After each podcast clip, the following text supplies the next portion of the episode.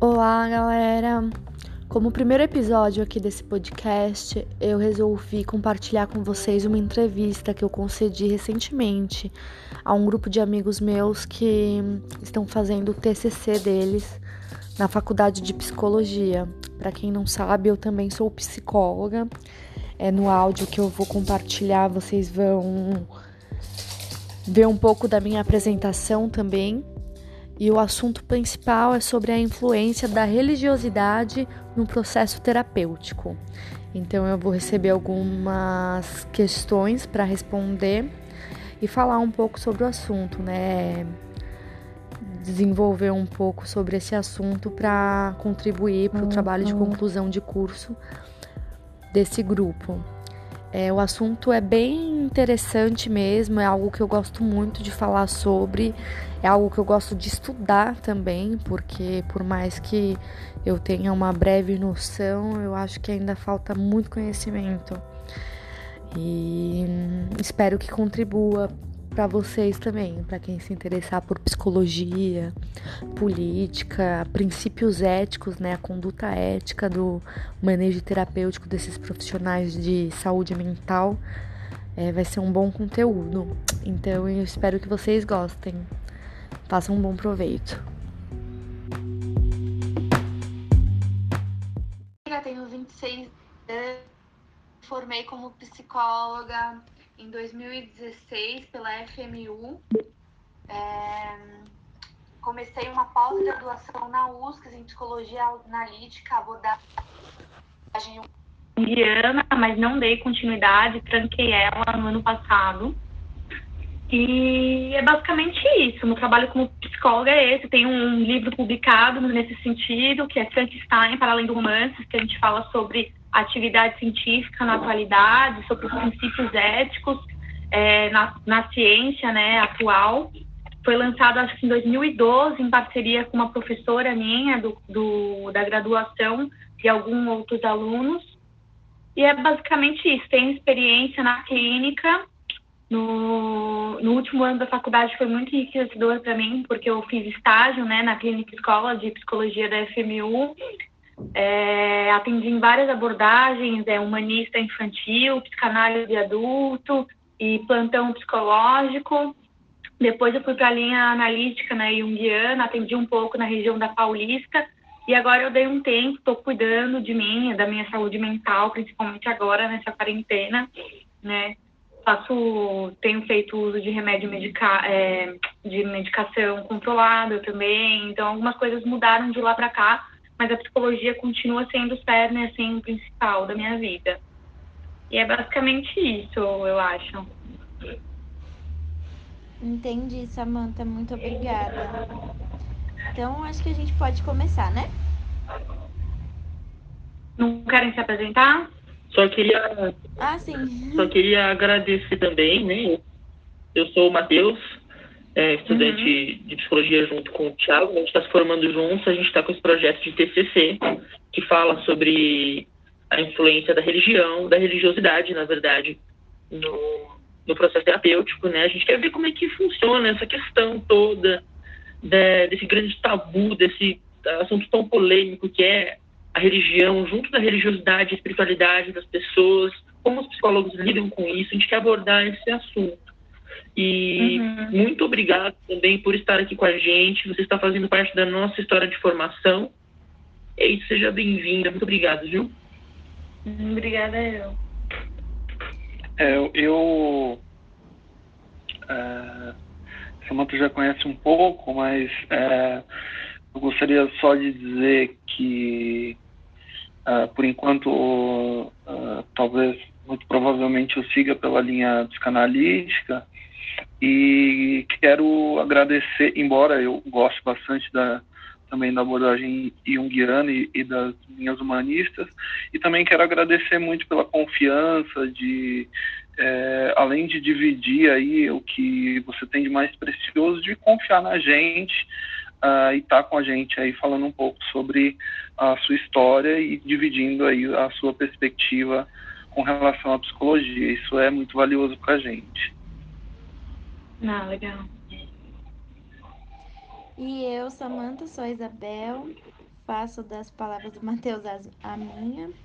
É, também sou do grupo e quero te agradecer por você compartilhar, é, poder compartilhar as suas experiências com a gente e toda é, e todo o seu estudo com base na, na religiosidade, que é o tema do nosso trabalho. Uhum. Então. Legal, então, gente. Posso seguir para as questões? Tá, deixa eu minimizar aqui também a tela para eu acompanhar.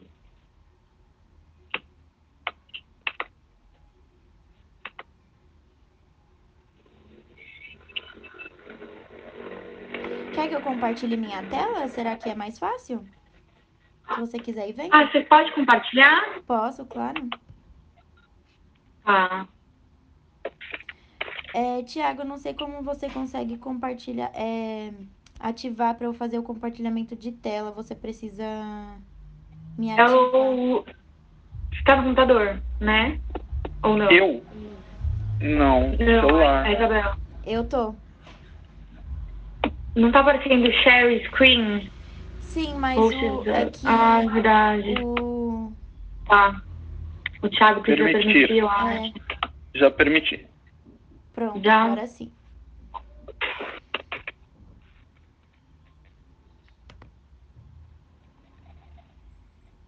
Pronto, consegue ver?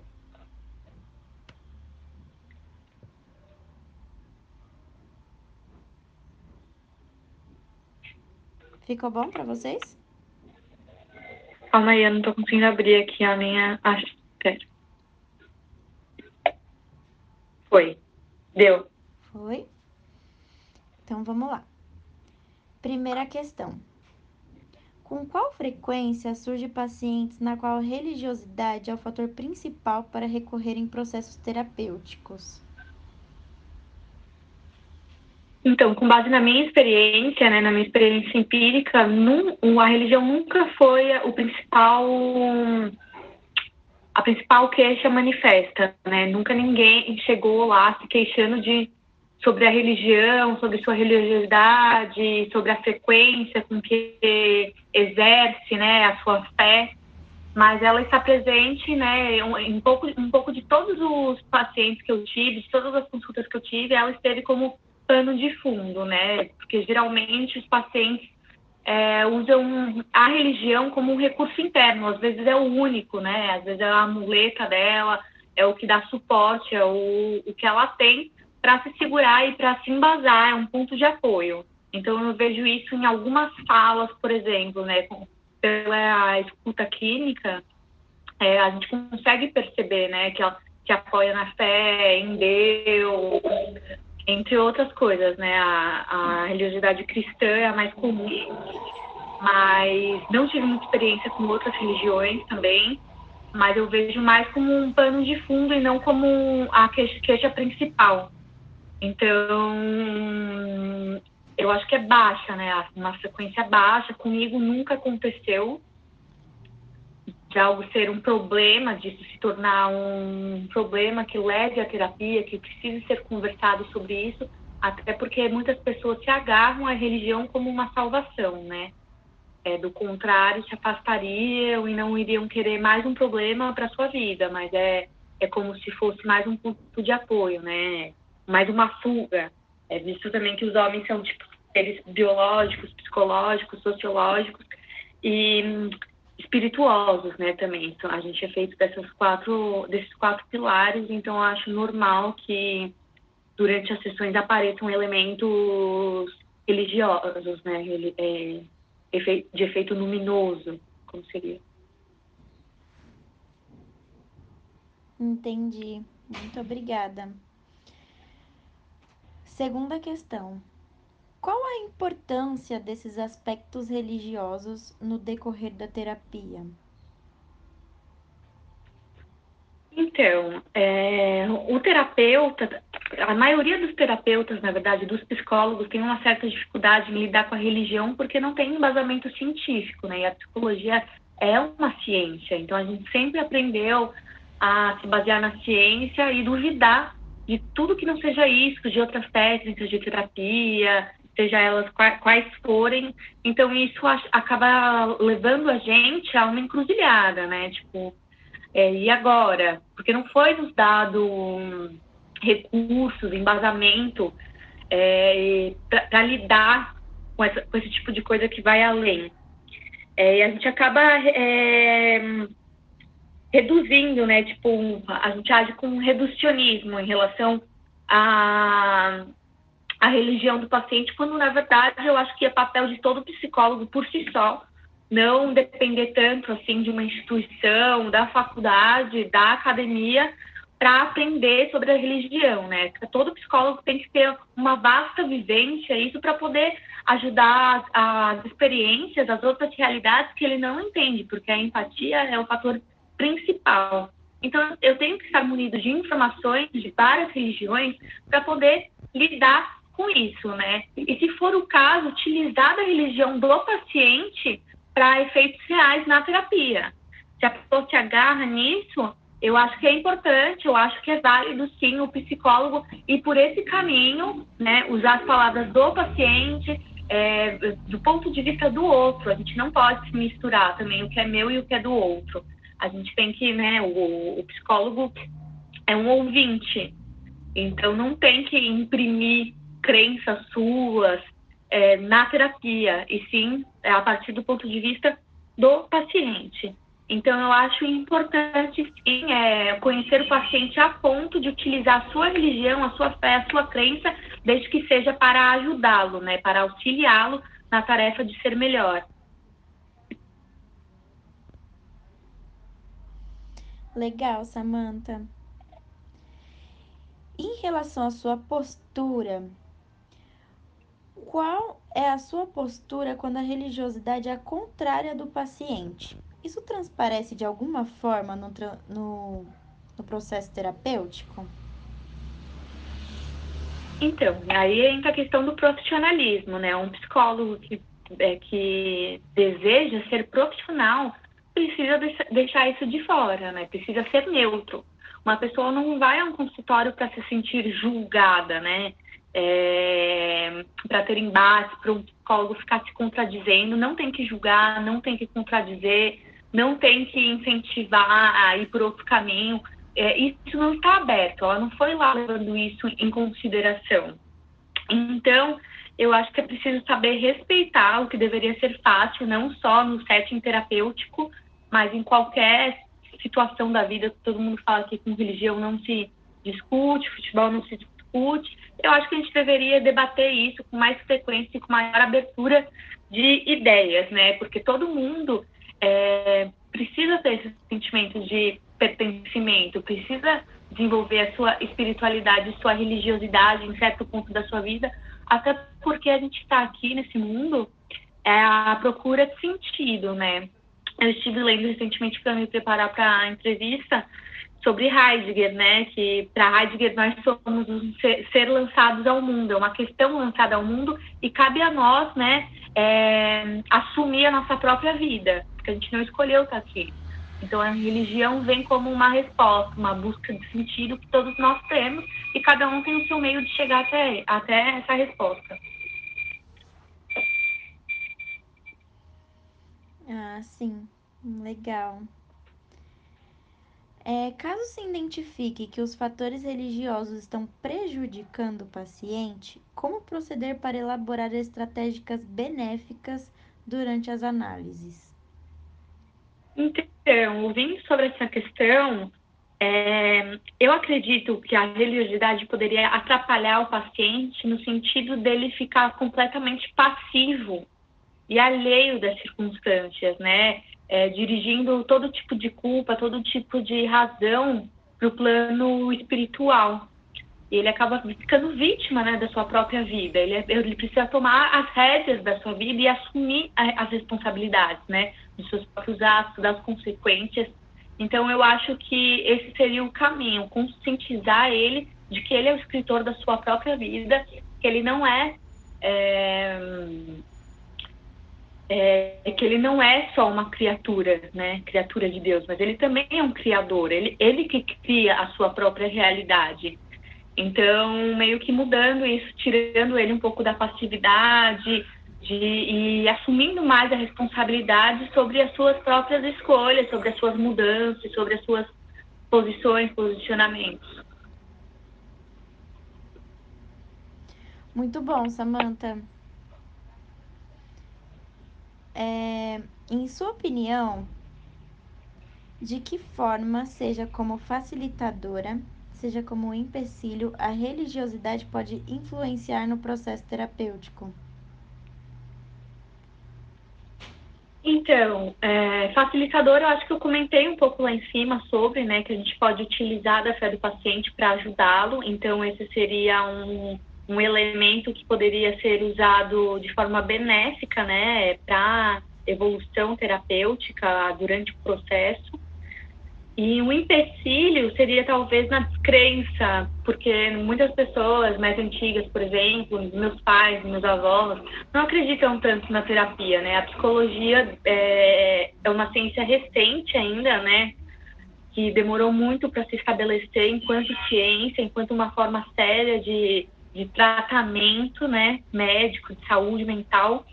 Então, e ainda é né, uma ciência muito elitizada, que poucas pessoas têm acesso, então eu acho que isso poderia ser um empecilho, uma falta de crença no processo terapêutico. Então, um paciente que não está completamente entregue, que não tem uma transferência com o terapeuta ou com aquele processo como um todo, é, pode tornar a sua religião um empecilho, achando que é a sua única salvação, quando na verdade a gente está munido de vários outros recursos, internos e externos. Tá. Você agora se sente confortável lidando com conteúdos religiosos no processo terapêutico?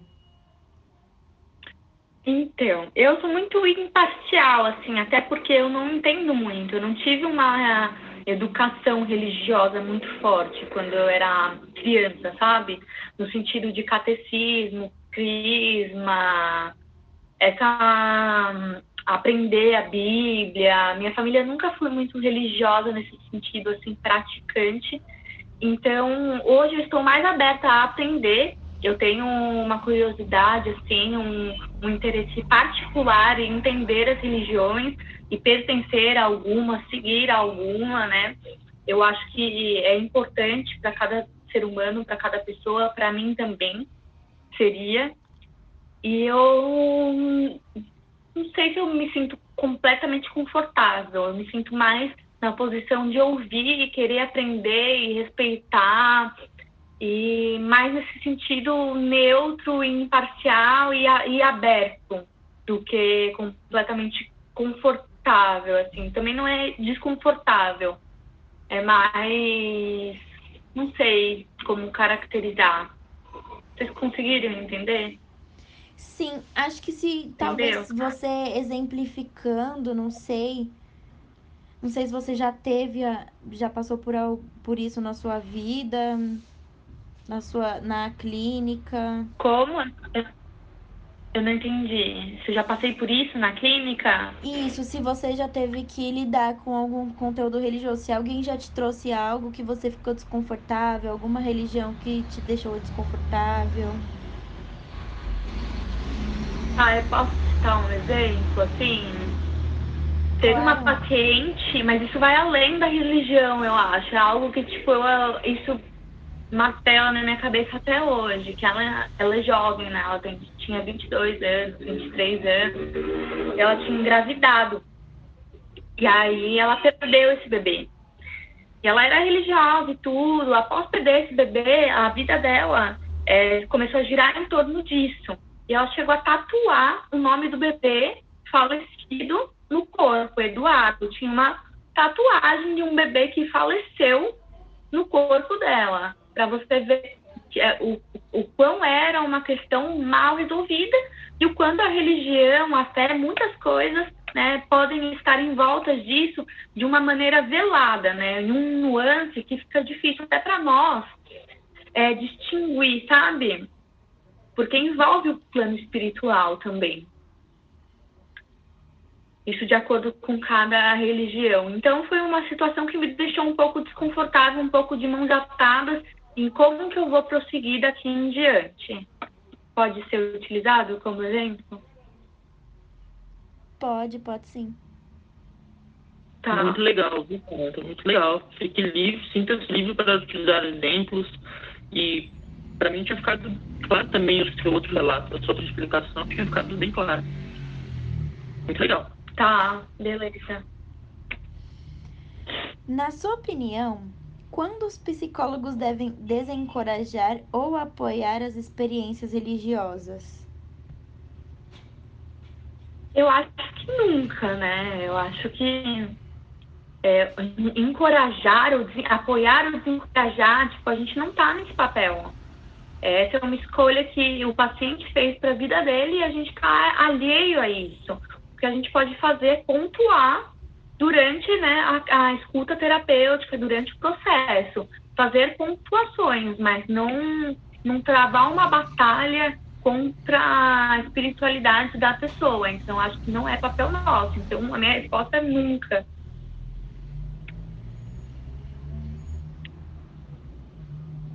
Muito essa pergunta é muito interessante, né? Porque quando a gente criou essa pergunta, a gente não imaginava é, que, que, a resposta seria, é, na verdade, não foi no objetivo de, de, ser uma pegadinha nem nada disso. Realmente é, era de né, da gente entender qual que até seria o manejo de cada abordagem ou de cada hum. psicólogo, mas é, não, eu exatamente, acho eu acho que no sentido Exatamente de apoiar e encorajar. Eu acho que só, só, está nas nossas mãos fazer isso se o paciente se reportar a nós com essa queixa.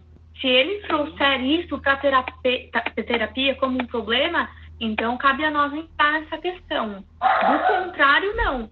Imagine que um paciente chega para nós relatando uma série de problemas, uma série de queixas, ao invés de ajudar ele com isso, a gente fica tentando mudar a religião dele ou algo nesse sentido, algo que não é interesse dele. Então a gente tem que trabalhar com o que ele relata a nós.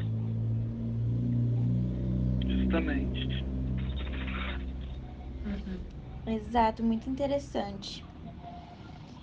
Como a religião do cliente poderia favorecer para uma, para uma intervenção eficiente?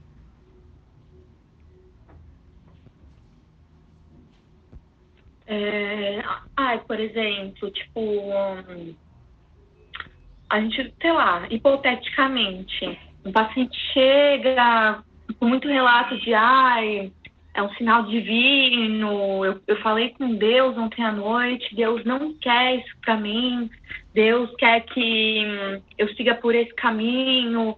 Então, tipo, a gente começa a pontuar algumas questões, mas o que e o que Deus acharia disso? Você acha que Deus ficaria contente com esse tipo? Então a gente começa a entrar no jogo do paciente, utilizando de sua própria palavra e fé. Eu acho dessa forma. No seu ponto de vista, Deus acha isso certo? Deus acha errado? Trabalhar com essa linguagem própria do paciente, trazendo à tona alguns equívocos, talvez algumas contradições, um paciente que se auto-sabota ou não se comporta como gostaria que se comportasse, alguns comportamentos desagregados, né, que desintegram ele, algumas agressividades. Então, eu acho que essa seria uma boa saída. Muito bom, Samantha. Samantha, interessantíssima essa resposta, muito legal. E também, numa síntese que eu fiz do que você trouxe para a gente, é, não sei, talvez é, o questionamento seria importante, o questionamento para, para ela refletir, porque eu peguei mais ou menos isso do que você trouxe. Meu entendimento está de acordo com o seu raciocínio. Eu peguei bastante essa questão do, do questionamento, trazer o questionamento. Fazer o questionamento em relação ao que? A religião do paciente? É isso que você comentou agora há pouco ao questionamento para devolver ao paciente? Também. É, se, é, se, é, se, é, que eu entendi, se trata de acolher o simbólico do, do paciente dentro do que ele está trazendo, seja lá como for, seja lá qual fé, qual fé for, é, e questionar com relação às ideias, é, a outras ideias, né? É, ou até mesmo das ideias que a pessoa está trazendo que Deus disse, né? Então, é, é trabalhar essa, esse simbólico do paciente para se comunicar com ele. Seria isso? Sim, sim. Ah, tá. Agora eu entendi o sentido de questionamento que o Matheus disse. No, isso no sentido de conduzir a terapia. Vocês conseguem entender? No manejo, vocês já tiveram estágio na prática? Sim. Já? No manejo clínico, no setting terapêutico, a pessoa está te relatando algo, uma pessoa religiosa que sempre traz Deus para dentro da sala. Então, devolver a pessoa isso, né? De uma maneira muito sutil, lógico, para o paciente não se sentir atacado, acuado, colocado contra a parede, mas fazer com que ele próprio chegue nas próprias, nas próprias questões, nas suas próprias respostas, é o caminho que a gente vai fazer junto com ele. E isso se faz por meio de perguntas, né? Por meio de uma, uma escuta clínica. É, a pessoa fala tal coisa, ela pontua, ah, eu me sinto estranho. Aí eu respondo ela, estranho? Tipo, o que é estranho para ela? O que é estranho para mim? É isso, esmiuçar. Esmiuçar sempre, sempre que possível, usar o linguajar dela para devolver e a fé dela para devolver. Se é, o medo do juízo final, do julgamento final, do purgatório, de ir para o céu, de, ser, de seguir a religião, for um problema, então use isso, entendeu? Mas para quê? Para tornar ela um ser humano melhor para ela mesma e não para os outros, entendeu? Usar isso a favor da terapia. Mas eu acho que quando a gente fala sobre religião, não tem muitas respostas, assim como na psicologia, não tem muitas respostas exatas. São mais perguntas do que respostas. Então, é, é, um, é uma gama enorme de circunstâncias, de, de acontecimentos e de relatos, de história, de trajetória que, gente, que precisa ser levado em consideração. Então, é um estudo, eu acho que o estudo que vocês estão fazendo é muito rico, porque são várias as possibilidades, são várias as religiões, são vários os pacientes, cada um lida com a sua fé de uma maneira diferente. E aqui seria só um do, uma das esferas que a gente estaria estudando, né? Só por meio de um prisma. Muito bom. Excelente. É, em sua opinião, a psicologia está preparada para lidar com a individualidade da questão espiritual religiosa que cada indivíduo carrega? Eu acho que ainda não. Eu acho que a psicologia é uma ciência que está sendo construída, por isso a importância de pesquisa, de trabalhos acadêmicos, de artigos científicos, de muito estudo nesse âmbito, né? Tá? Foi por isso que eu acabei de nossa, eu respondi a questão antes mesmo de ler a pergunta. São várias religiões, são várias, vários indivíduos. Eu acho que a gente aprende muito pouco na faculdade sobre isso. Eu não sei como que é a grade horária de vocês, como que se vocês tiveram matéria sobre religião, se vocês tiveram um semestre, dois semestres sobre religião. Eu mesmo tive muito pouco, assim como exemplificando, só farmacologia é, eu acho que é, era necessário que psicólogos tivessem também, a fim de a gente entender mais sobre a medicação, para ter um estudo mais interdisciplinar mesmo, né? Eu acho que a, a psicologia ainda não está preparada para essa questão. A gente vem, a, acho que a passos pequenos nesse sentido, mas trabalhos como esses podem, podem ajudar a psicologia a lidar melhor com a religiosidade. certeza. Perfeito, Samantha. É, quando você disse da farma, farmacologia, nossa, psicofarmaco, né? Meu, eu é. também sinto uma grande falta dessa matéria. Acho que deveria muito ser inclusa no nosso. na nossa. Na grade. Na grade. Porque é muito importante a gente saber sobre isso, né? E a gente só consegue saber se a gente estudar por fora. e a religião também. É, a, precisa ser inclusa né, nessa parte da psicologia, porque ela tá em todo lugar, né? A maioria das pessoas tem. E a gente também precisa saber como lidar, basicamente assim, né? Não sei. Mas é isso. Então, eu tive umas duas aulas de psicologia e religião na pós-graduação, né? E foi com um professor ímpar, o Zacarias. Eu aprendi muito, eu aprendi mais do que minha vida inteira sobre os santos, sobre os mitos, sobre a tríade do bem e do mal, cristianismo, Velho Testamento, Novo Testamento. Foi uma aula, assim, enriquecedora, juro por Deus. E que carece na graduação básica, né? Todo mundo fala. Eu acho que a psicologia é um, uma ciência muito séria, né? Eu acho cinco anos até pouco para preparar um psicólogo, porque as facetas são inúmeras e cada um tem que estudar por si, tem que buscar suas próprias referências, tem que ler muito, tem que buscar cursos de extensão, pós-graduações. Então, eu acho que a gente poderia tornar assim, esse ensino da graduação um pouco melhor, assim, mais eficaz. O meu último ano de faculdade foi o que eu mais gostei, assim, que foi o ano que eu consegui colocar em prática, tinha supervisão, tinha todo o aparato que eu precisava e foi muito enriquecedor nesse sentido. Mas eu acho que tem muito ainda para aprimorar certeza. É, é estudo contínuo, não é? A gente não vai poder parar se é que, que a gente quer trabalhar com isso, com o cuidado, né?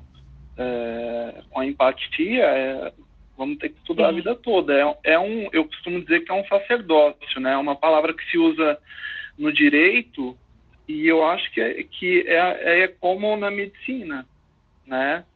A gente Sim. vive e respira isso, até precisa se controlar para não viver demais e não respirar demais isso e acabar não. É não verdade, né? esquecer de ser humano e parar de ficar também nessa posição de analisar. Sim. É, eu, eu quero agradecer muito, foi muito rico. Uh, valeu demais, assim, as respostas foram realmente enriquecedoras.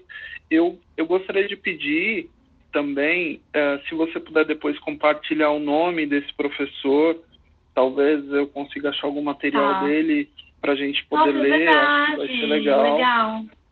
Tá. E foi uma troca muito interessante. Depois a gente vai te mandar uh, o trabalho pronto. E é isso. Muito, muito obrigado mesmo. Ah, legal. Obrigada, gente. Gostei de participar também. Muito 10, viu, Samantha? Muito obrigado por estar aqui com a gente. E assim, eu sou suspeito para falar das suas respostas, porque eu quero ser um psicólogo junguiano também, né? E eu já estudo bastante Jung, então eu me identifiquei em muitas respostas que você deu. Achei muito legal mesmo. Sim. Obrigado mais uma vez por estar aqui com a gente, por se dispor do seu precioso tempo, como a gente já havia dito, né? E obrigado por fazer parte da nossa história de formação. Ah, legal, parabéns, gente. Obrigado por me dar a oportunidade de participar também e confiar em mim. Agradeço também, Samanta. Muito obrigada. Ah, obrigada, Isabel. Tiago, eu vou te enviar o, o nome dele agora, tá? Tá ótimo. Muito obrigado. É, e, e até breve. Tá bom, beijo, gente. Tchau, boa tarde. Tchau, obrigada. Boa tarde. Tchau.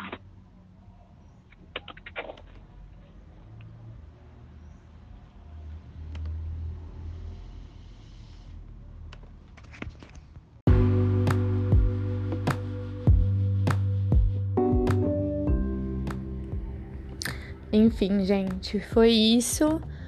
E me contem o que vocês acharam sobre o assunto, se vocês tiverem também sugestões sobre outros assuntos para serem abordados aqui também. É, vai ser uma honra poder ouvir vocês, o que vocês gostariam de usufruir desse canal. E é isso, beijo. Tchau, tchau.